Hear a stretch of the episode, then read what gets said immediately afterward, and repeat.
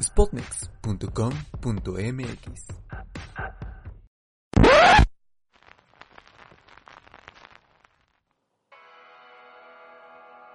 Tal vez se terminó el libro, pero no la historia. Siempre hay más en Contraportada. Comienza a desenredar tus audífonos, que en Contraportada trae para ti el último vinilo de este especial. Yo soy Aide Barrera y los acompañaré una vez más.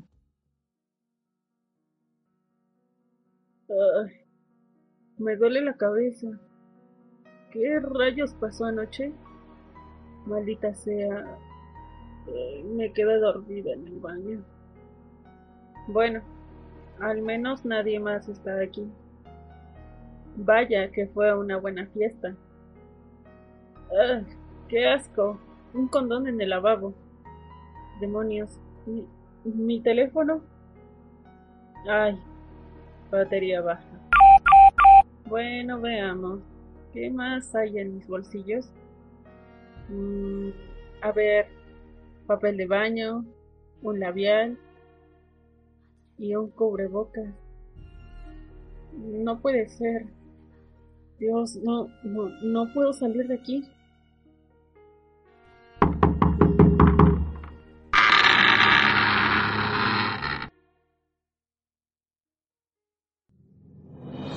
El misterioso caso donde una fiesta se convirtió en una escena de horror.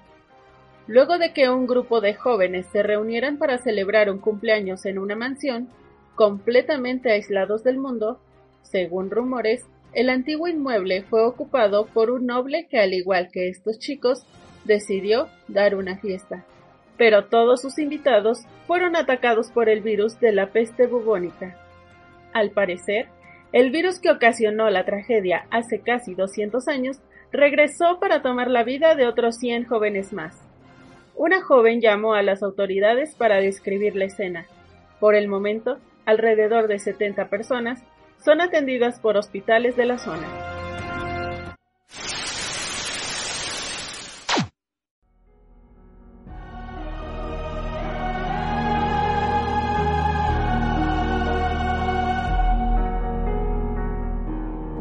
Bienvenidos al vinilo 3 de esta temporada. Espero que estén disfrutando tanto como yo de este bonito especial de terror. Una vez más aquí andamos, y en esta ocasión un poco romanticista. Durante el siglo XIX surgió una corriente artística donde los monstruos dominaron las páginas.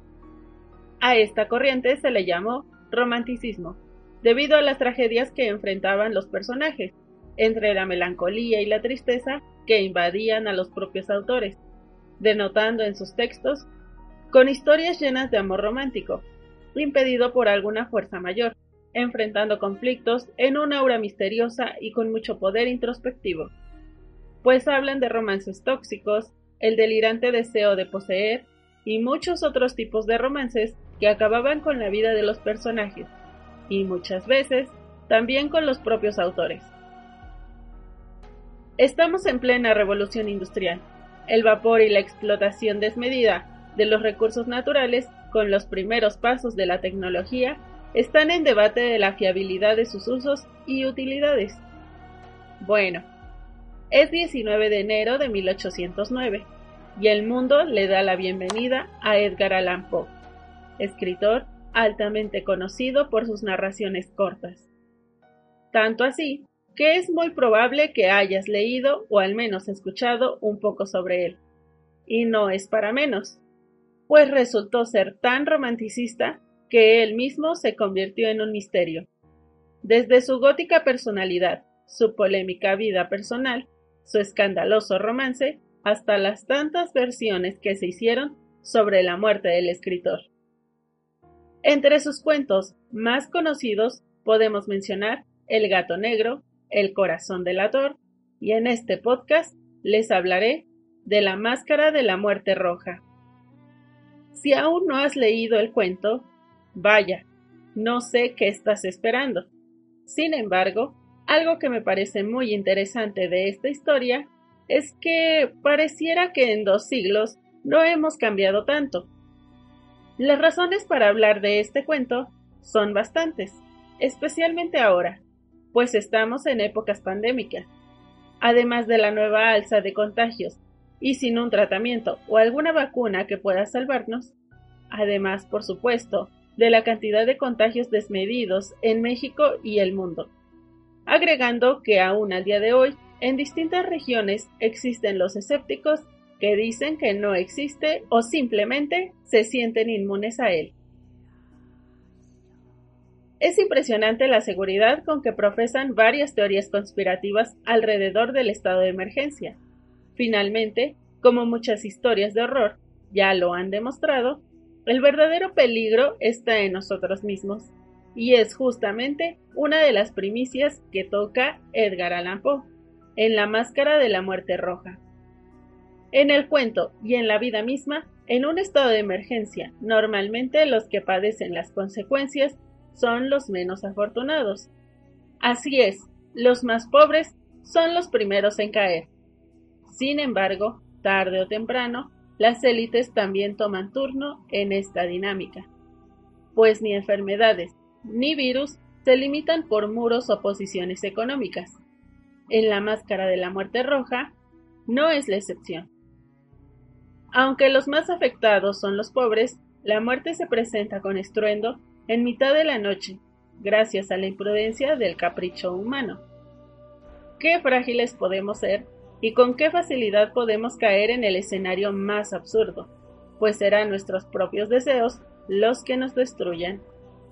Porque la muerte roja ha llegado, está aquí, y mancha las paredes, tambalea sobre la pista de baile y se acerca poco a poco a nosotros, pero esta vez ni siquiera la podemos ver.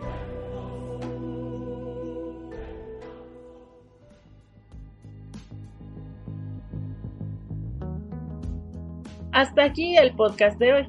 No olviden darse una vuelta por el blog donde les hablo un poco más sobre lo mismo, así como nuestras redes sociales, donde les dejaré algunos datos informativos o alguna cita del cuento. Sigan la programación semanal de lunes a sábado, con una variedad de temas y voces por parte de toda la familia de Spotmex.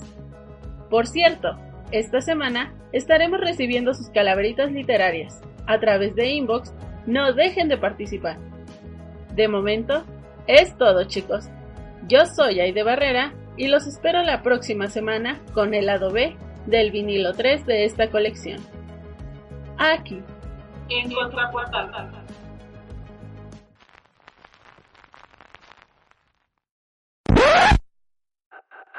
Spotnex.com.mx